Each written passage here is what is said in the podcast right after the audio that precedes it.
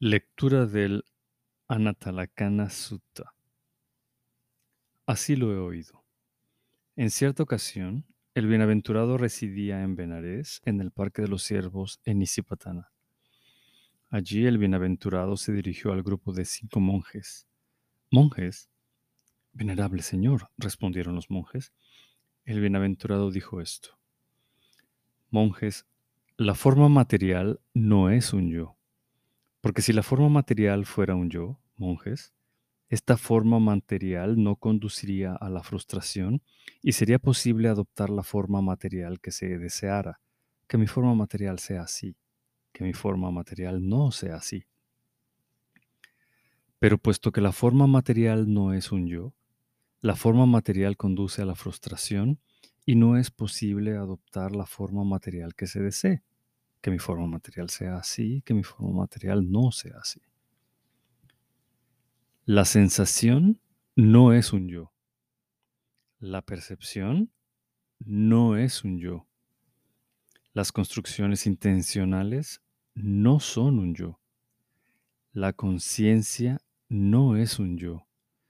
Porque si la conciencia fuera un yo, monjes, esta conciencia no conduciría a la frustración y sería posible adoptar la conciencia que se deseara, que mi conciencia sea así, que mi conciencia no sea así.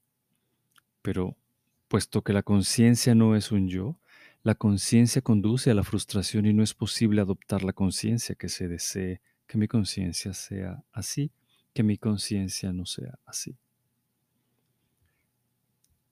¿Qué creéis, monjes? ¿Es la forma permanente o impermanente? Impermanente, venerable Señor. ¿Y lo que es impermanente es felicidad o sufrimiento? Sufrimiento, venerable Señor. ¿Y lo que es impermanente, sufrimiento y de naturaleza transitoria, es acaso correcto considerarlo de este modo? ¿Esto es mío? Este soy yo. Ese es mi yo. No, venerable Señor. ¿Es la sensación permanente o impermanente? ¿Es la percepción permanente o impermanente? ¿Son las construcciones intencionales permanentes o impermanentes? ¿Es la conciencia permanente o impermanente? Impermanente, venerable Señor. ¿Y lo que es impermanente es felicidad o sufrimiento?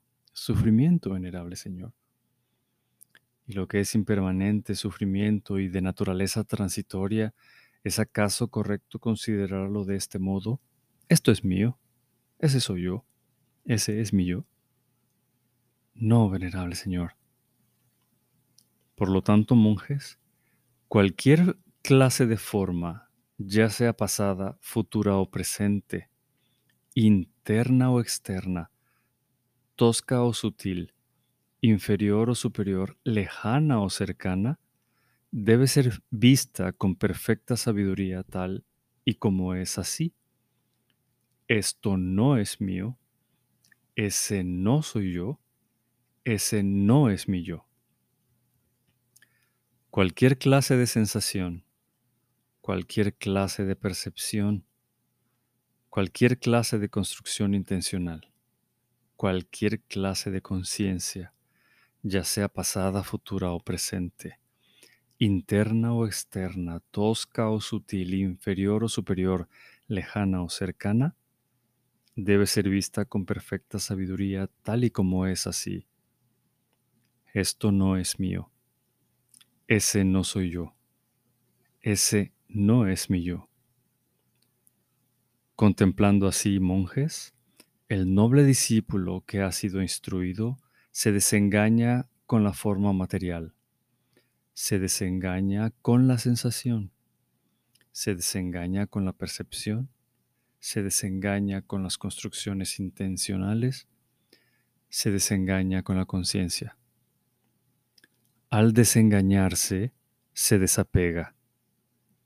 Al desapegarse, se libera. y al liberarse sabe, me he liberado. Entonces comprende, el nacimiento ha sido destruido, la vida de santidad se ha consumado, se ha hecho lo que había por hacer, no hay ya más de venir. Así habló el bienaventurado. Contentos, el grupo de cinco monjes se regocijó en las palabras del bienaventurado, y mientras este discurso estaba siendo pronunciado, las mentes del grupo de cinco monjes se liberaron de las corrupciones mediante el desapego.